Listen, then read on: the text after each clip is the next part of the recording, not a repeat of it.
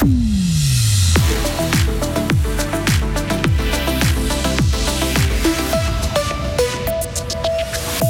Novak Djokovic, joueur le plus titré de l'histoire du tennis, le Serbe remporte Roland Garros et son 23e trophée en Grand Chelem.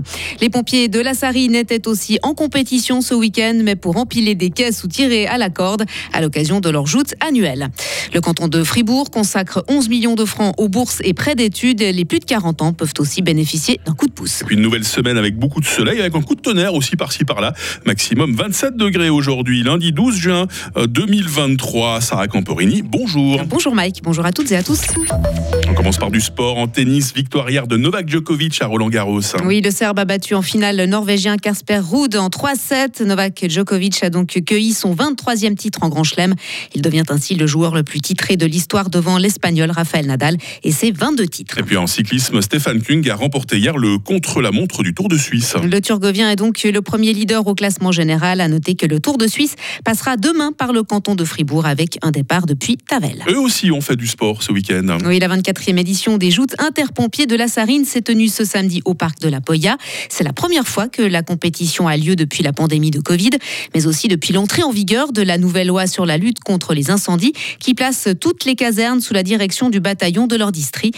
Yannick Beller, euh, sapeur-pompier de la compagnie Giblou 114, nous explique l'intérêt de ces joutes. C'est de se retrouver comme une grande famille entre tous les pompiers parce qu'on donne notre temps pour la, la société et puis je trouve que c'est une bonne initiative de faire des joutes et puis de, de s'amuser entre parenthèses entre différents corps de pompiers je trouve ça très important, puis ça resserre les liens avec euh, ben, toutes les réformes qu'il y a eu pour les fusions entre les, corps de pompiers, et ça permet de connaître, de se voir à, part dans les feux.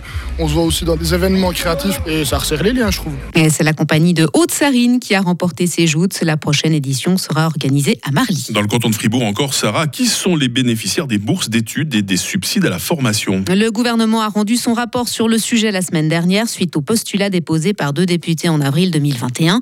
Le canton fait cet état des lieux afin de voir s'il répond toujours aux besoins des adultes en formation. Les précisions de Lisa Auberson. La législation actuelle en matière de subsides de formation est entrée en vigueur lors de l'année de formation 2008 à 2009. Les subsides comprennent les bourses ainsi que les prêts d'études. Le budget annuel à disposition des bourses cantonales est limité à 11 millions de francs. Ce montant est principalement réservé en premier lieu aux jeunes sortant de l'école obligatoire et dont les parents ne disposent pas de moyens financiers suffisants suffisant en 2016, 2017 et 2018, le budget a été dépassé en raison d'importantes sommes accordées aux réfugiés. Dès 2019, le montant dépensé en leur faveur s'est stabilisé aux alentours de 1,2 million.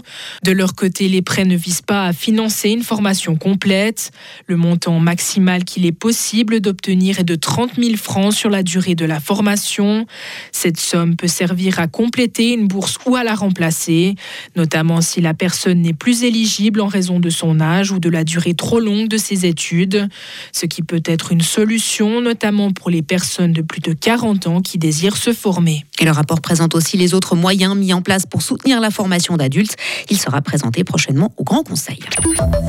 Abaisser l'âge du droit de vote à 16 ans. Le sujet revient sur le tapis ce lundi sous la coupole fédérale. Le Conseil national doit en effet décider s'il abandonne ou non le projet. Au terme de la procédure de consultation, 15 cantons et la droite sont contre, estimant qu'on ne peut pas dissocier majorité civique et civile, ni droit de vote et d'éligibilité.